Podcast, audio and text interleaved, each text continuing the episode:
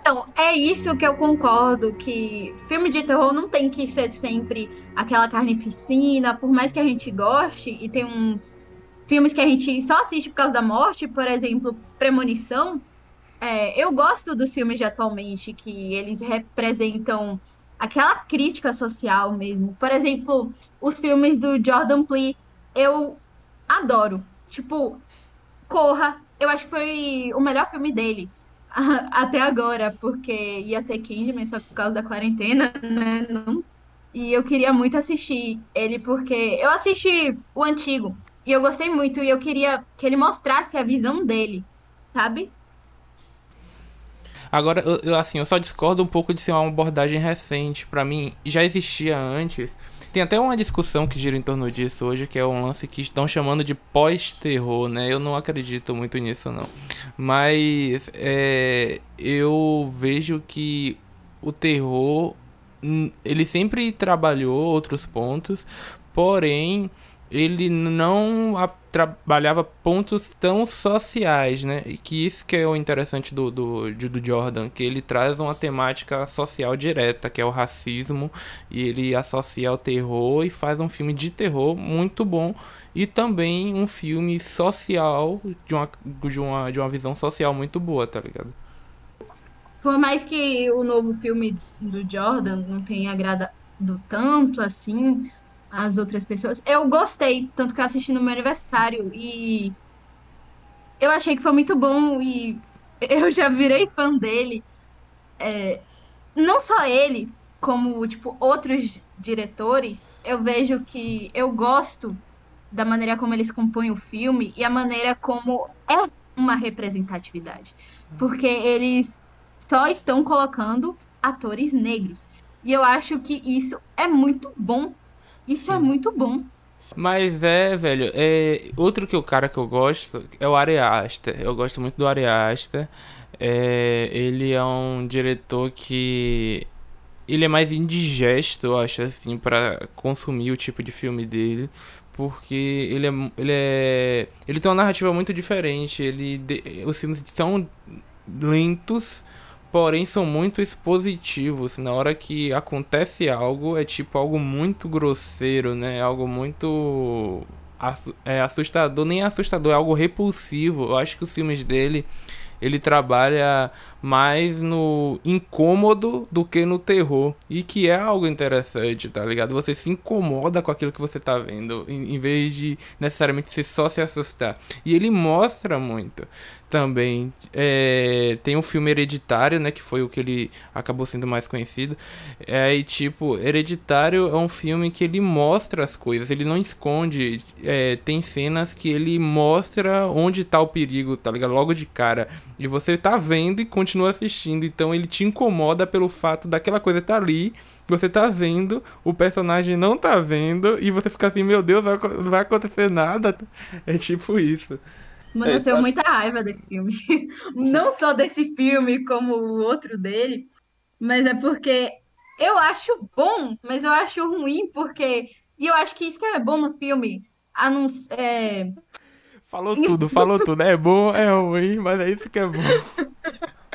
Eu acho que isso é bom num filme porque ele fica na sua cabeça. Por exemplo, quando eu assisti Hereditário, diferente de outros filmes que eu assisti, eu esqueci. Esse não, esse fica na minha cabeça, tanto que eu lembro da cena, da decapitação da garota, eu lembro da possessão, eu lembro de tudo. Eu lembro de tudo. E é nojento, mas eu. Pra quem não assistiu, é igual spoiler, né? A garota decapitada. É, realmente.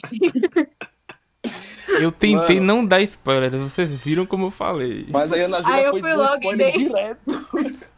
o principal do filme, é que é a chave que gira o filme. Mas aí, né? mano, é, pelo meu caso, pelo menos, ao, ao, interpretar um filme de terror, eu gosto muito mais da sensação que ele traz, no caso do medo em si, do que visualizar mesmo. Um, um exemplo interessante é a Bruxa de Blair, por exemplo.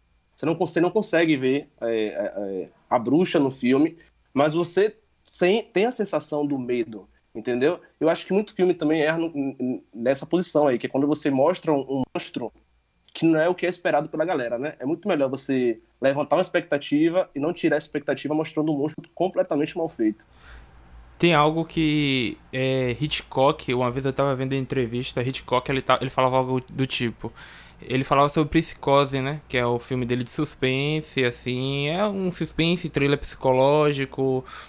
Pô, talvez ele possa se encaixar também, né? Flertar com o terror psicológico e tal. Só que a questão é que ele, ele fala o seguinte, que Psicose é um filme, ele fala assim, ó, Psicose é um filme que só tem sangue na primeira cena. Porque ele coloca a cena, a mulher tá lá no chuveiro, aí tem aquela coisa, né? A, a música lá, pam, pam, pam. E aí, tipo, ele a faca é aquela cena. Depois daquela cena, não tem mais nenhuma cena violenta no filme. E você fica ali preso, tá ligado? Tipo, ele fala que você. Ele, ele fala que aquilo ali é uma técnica, tá ligado? Tipo, pra ele segurar o, o espectador, porque ele dá logo o papo, tá ligado? Ele mostra logo pro, pro espectador que é que ele vai que ele quer. E depois aquilo ali é o gancho que prende a pessoa até o fim do filme, entende? Então a única cena expositiva dele é a primeira cena e é a cena que te traz atenção pro filme todo. É isso que eu gosto no filme. Porque me dá muita raiva que eu assisto muito filme de terror e a maioria eles preferem é, botar a criatura lá toda.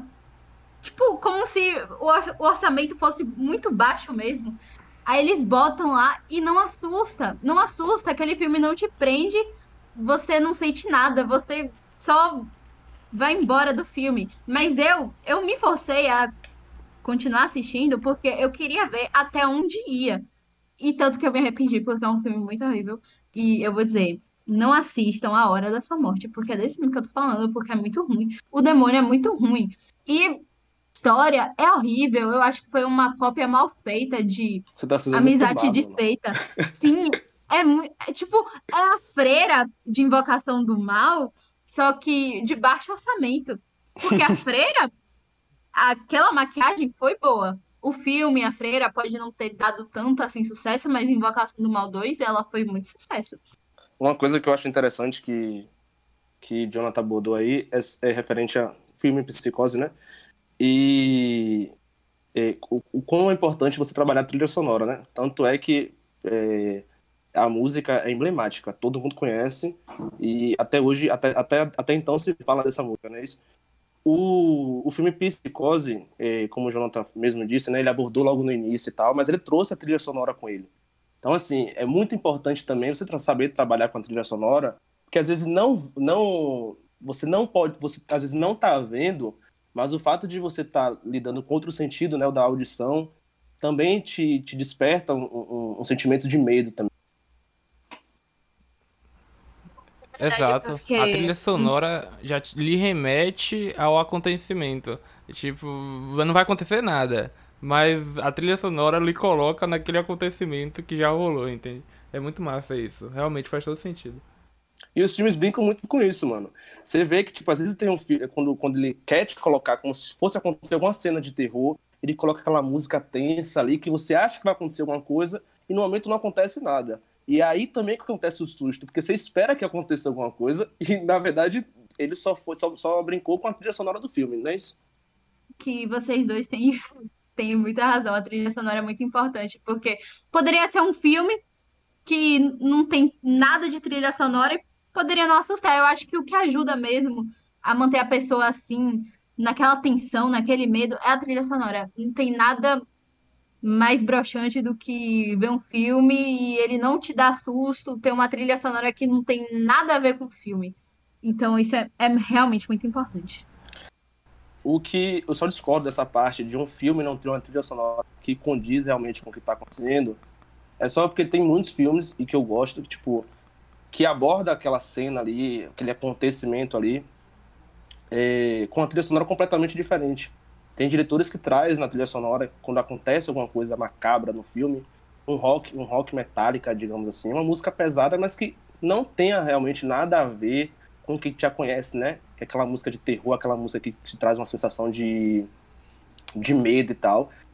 E tem filmes que a gente assiste e que essa música é substituída por um rock e, e e ao invés de causar a sensação de medo, te causa a sensação de incômodo, que é justamente o que, é, o, que o diretor quer, não é verdade? Sim. É, eu, eu meio que vou um pouco pela linha de Taiwan, só eu exponho mais. É, eu só vou expor algo mais geral. Porque eu acho que depende muito do olhar do diretor aí, no caso. Porque, assim, é... por exemplo, Um Lugar Silencioso. É um filme que ele lhe pega pelo silêncio e não pelo som. Entende? Se vocês já assistiram, sim, sim. vocês sabem sim. que ele é um filme que, na verdade, o trabalho dele é tão bom de trilha sonora que você não precisa da trilha sonora. É algo meio doido, né? Falar isso. Mas é porque é uma é trilha um tão sucinta. Porque a trilha sonora é muda. É isso. É um, é um, mas, mas existe, se você parar pra perceber, existe. Só que ela é muito sucinta. Então quando tem algo, qualquer som, é algo que já te chama a atenção.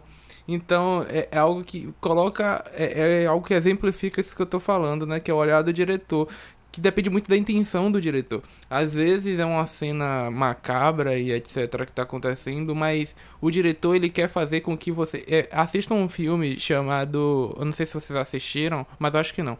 Ele é chamado é, A Casa que Jack Construiu, o nome. Ele é do do Lars von Trier. É um filme de um serial killer. E o Lars, ele faz com ele te coloca em situações que assim, ó, é, tem uma cena que é uma cena pesada, né? Porque o filme é um filme de um serial killer. E aí é, o, a trilha, aquilo que está acontecendo, ou a forma que acontece, acaba deixando a cena cômica. Mas por quê? Porque a intenção do diretor é fazer que você ache algo trágico cômico. Ele pega o espectador, tá ligado? Entendeu o que, que eu quero dizer? Então vai muito sim, da intenção sim. do diretor. Ele, ele faz você se sentir assim, velho, como é que eu tô rindo disso, tá ligado? Anaconda, Anaconda ele, ele exemplo, faz isso é um... com você, entende? Anaconda, por exemplo, é um filme desse tipo, né? Que aí você tá lá e tal, naquela cena que você imagina que vai aparecer uma super cobra, uma cobra super real, e aparece aquele computador lá, né, saindo da água. Mas é divertido não. de assistir esses filmes toscos assim, velho. Você nunca assistiu Anaconda, não? Eu não lembro, não, muito tempo, Nem muito tempo. É Assista porque é legal. Mas o que eu falei não é né, tosco, não, viu? Von Trier é bem conhecido. Não, eu sei, eu, eu só sei, fiz uma ironia, foi não foi Foi.